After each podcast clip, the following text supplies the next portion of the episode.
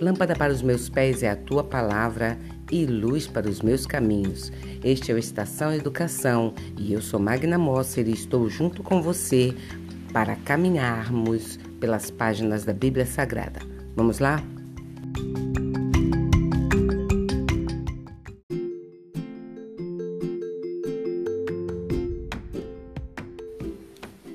O tema que nós vamos abordar a partir desse episódio ele é muito interessante. Veja, a Bíblia ela está repleta de pessoas, lugares e acontecimentos, ok? Então você pode pensar assim: ah, mas para entender a mensagem do Evangelho eu não preciso saber sobre rios, montanhas, é, estradas, etc, etc. Não, realmente você não precisa, ok, concordo contigo. Mas quando você tem uma ideia melhor uh, destes pontos geográficos, é, desses elementos que compõem todo o ambiente, você consegue viajar, você consegue é, mensurar distâncias e isso é importante quando você está estudando a Bíblia.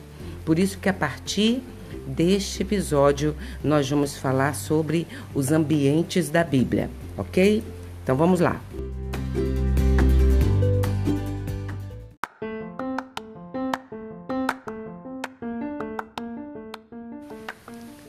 Muito bem, nós vamos falar então sobre os ambientes da Bíblia. Esse é o nosso tema para os próximos episódios.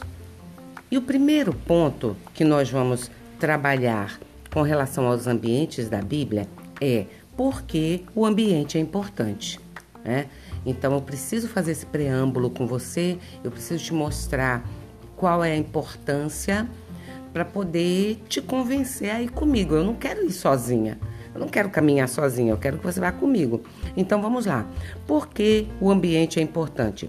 Eu já falei com vocês que a Bíblia está repleta de lugares, acontecimentos e pessoas.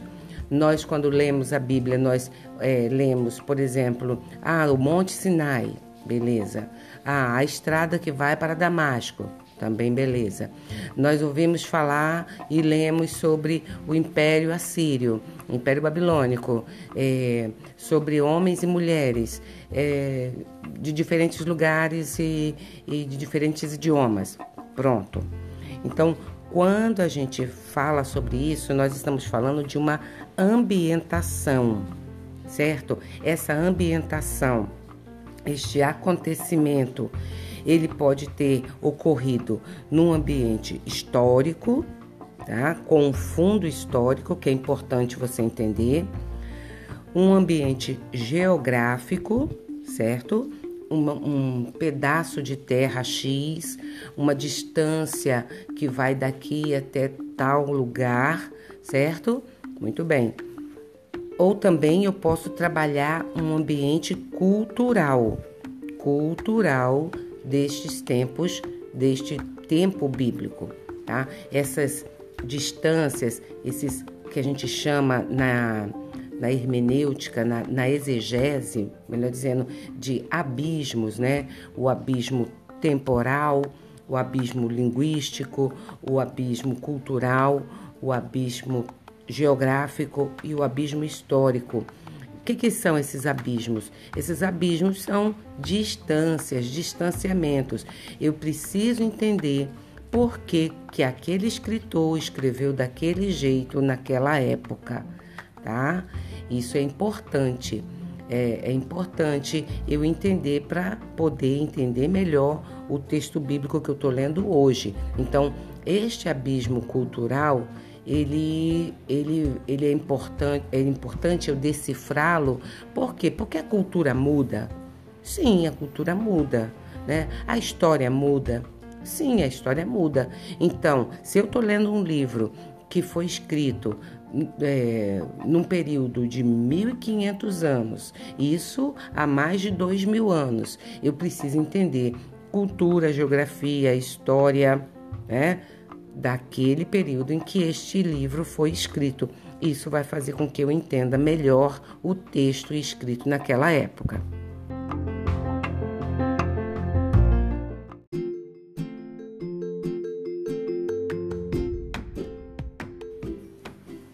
Então nós vimos que a ambientação histórica, geográfica e cultural dos tempos bíblicos, ela vai fazer o quê? Vai acrescentar uma dimensão co concreta à leitura do texto que a gente está fazendo, certo?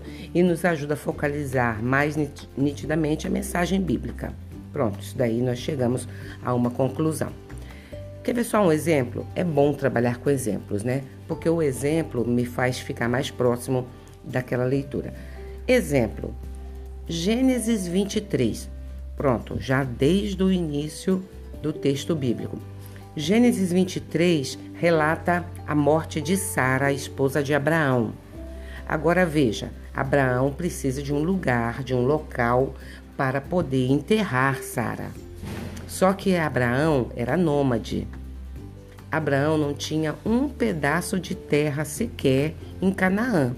Ele precisava ter este lugar para poder enterrar Sara. Ele precisava ter um, um, terreno, um pedaço de terra que fosse seu para poder enterrar Sara.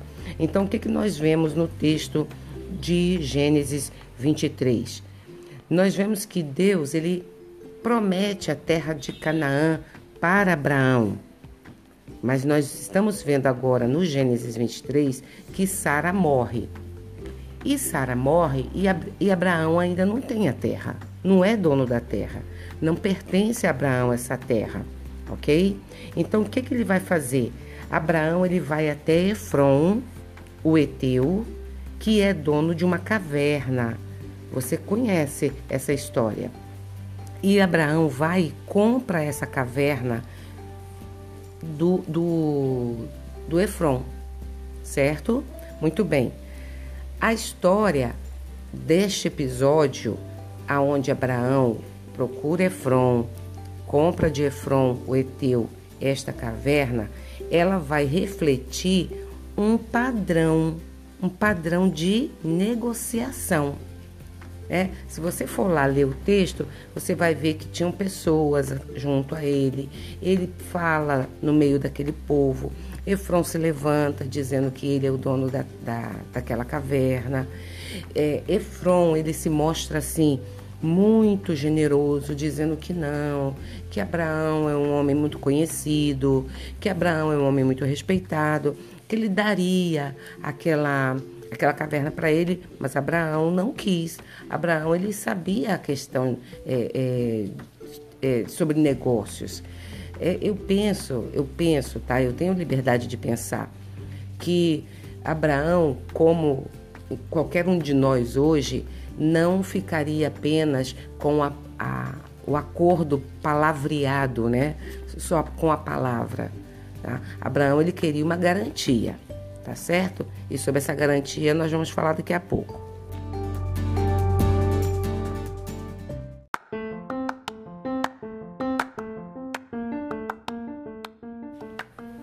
Voltei e voltei para a gente falar sobre a garantia, não é isso? Então, veja, eu chego para você e falo assim: Olha, vou te dar uma casa. Tá, essa casa aqui é sua. Eu só usei da palavra. Muito bem. Sabe o que, que pode acontecer? Obviamente você pode me responder: Ah, mil coisas. Certo, mil coisas. Uma delas, eu morro, eu vou embora daqui, eu não estou mais nesse lugar e você toma posse da casa. Pode vir um parente meu e dizer: não, essa casa não é tua. Essa casa é nossa de herança. Cadê o documento que prova que ela deixou essa casa para você? Entende isso? Então Abraão também entendia isso, penso eu.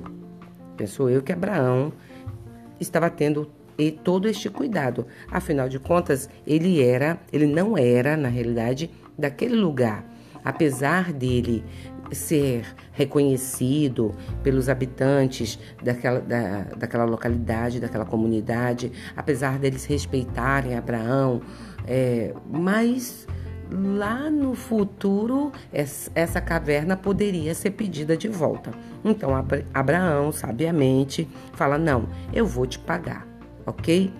E o que a gente entende quando começa a estudar sobre esses contextos, né, histórico, geográfico, político, eh, financeiro, é, é, cultural, é que na realidade o Efron, apesar dele parecer muito generoso, ele acaba vendendo a caverna pra, para Abraão por um preço muito, muito, muito, muito maior do que aquela caverna é, realmente valia, tá?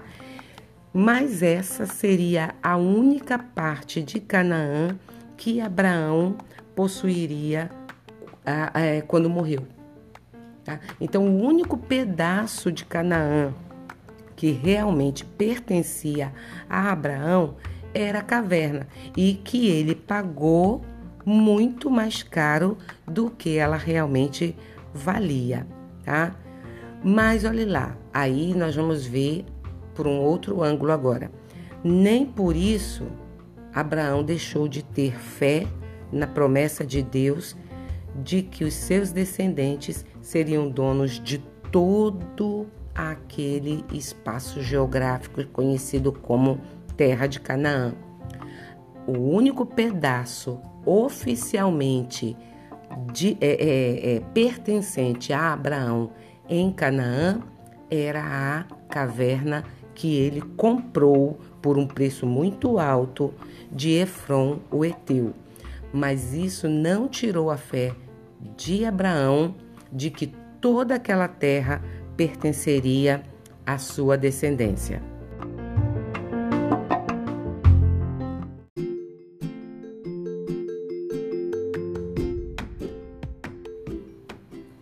Olha, você está vendo? Que interessante, né? É, é importante eu entender que a geografia, ela com frequência, ela vai empenhar um papel muito importante na Bíblia. Ainda com Abraão. Veja lá, quando ele ainda era Abraão, vamos lá. Quando Deus ele chama Abraão para subir para Ur dos Caldeus, e a, subir de Udo dos Caldeus para Canaã, que ficava a oeste de Ur, Abraão acabou indo para Arã. Veja só, mas é caminho? Hein, Magna? É caminho? Não, não é caminho. É aí que está a, a questão quando você começa a estudar e ver esses pontos geográficos, vai lá no mapa e dá uma olhada, olha só como que, como que você vai entender melhor toda essa história. Deus ele chama Abraão e diz assim: sobe de Ur dos Caldeus e vai para Canaã. Ele não falou Canaã, ele falou uma terra que ele iria mostrar. Mas, obviamente, depois que a gente lê o texto, a gente sabe que essa terra é Canaã, ok? Só que quando Abraão sai de Ur e vai a caminho da terra que Deus vai lhe mostrar, ele vai, acaba chegando em Arã. E Arã fica quase a mesma distância de Canaã partindo de Ur. Deu para entender não? Vou explicar melhor. Digamos que Ur fica na parte de baixo do teu livro, tá? No rodapé do teu livro. Você está com o livro aberto, você está com a Bíblia aberta. É, é, imagine que Ur dos Caldeus fica no aqui no meio, né, na dobra da Bíblia, mas na, no rodapé. Abraão foi chamado para ir para a ponta de cima do teu livro do lado esquerdo. Só que Abraão acabou indo para a ponta de cima do teu livro do lado direito. Eras que viagem, né? Mas é a forma que eu tenho aqui para te, tentar te explicar o que está acontecendo. Então Abraão deveria sair do rodapé do livro e ir lá para a ponta de cima do livro no lado esquerdo, e Abraão acabou indo lá para a ponta de cima do livro do lado direito. Mas por que que Abraão fez isso? Será que ele ele não tinha noção da geografia? Será que Abraão ele, ele se perdeu, ele não tinha senso de direção? Não, pelo contrário. Abraão ele vai para Arã, por quê? Porque o caminho reto, uma linha reta, o caminho reto entre Ur e Canaã era só deserto. Neste caminho, no meio deste caminho entre, entre Ur e Canaã, era uma viagem que era feita exclusivamente pelo deserto. Só existia deserto entre Ur e Canaã. Então Abraão ele foi obrigado a seguir é, rente ao rio Eufrates. Por quê? Porque o rio Eufrates seria a garantia de que Abraão teria água durante toda a sua viagem. E não era uma viagem curta, não. Era uma viagem de 960 quilômetros em linha reta tá?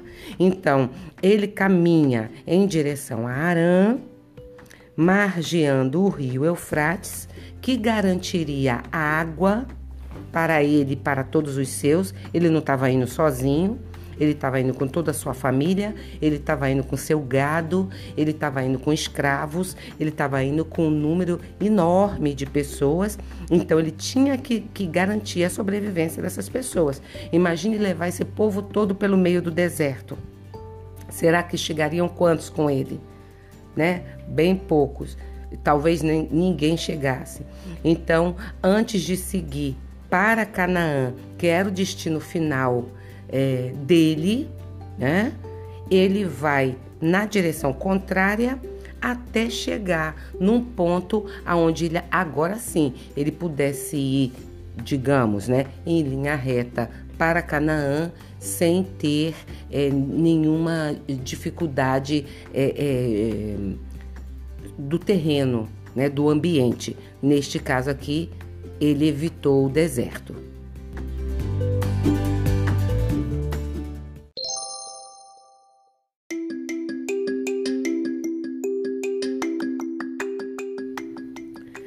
Muito bem.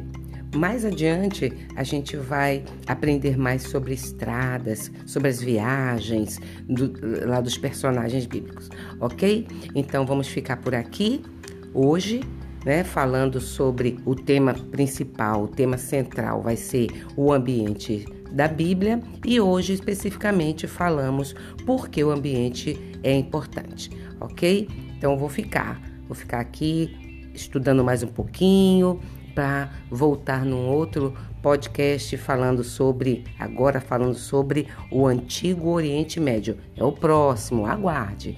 Eu sou Magna Mosser, este é o Estação Educação e eu encontro você no próximo episódio. Tchau!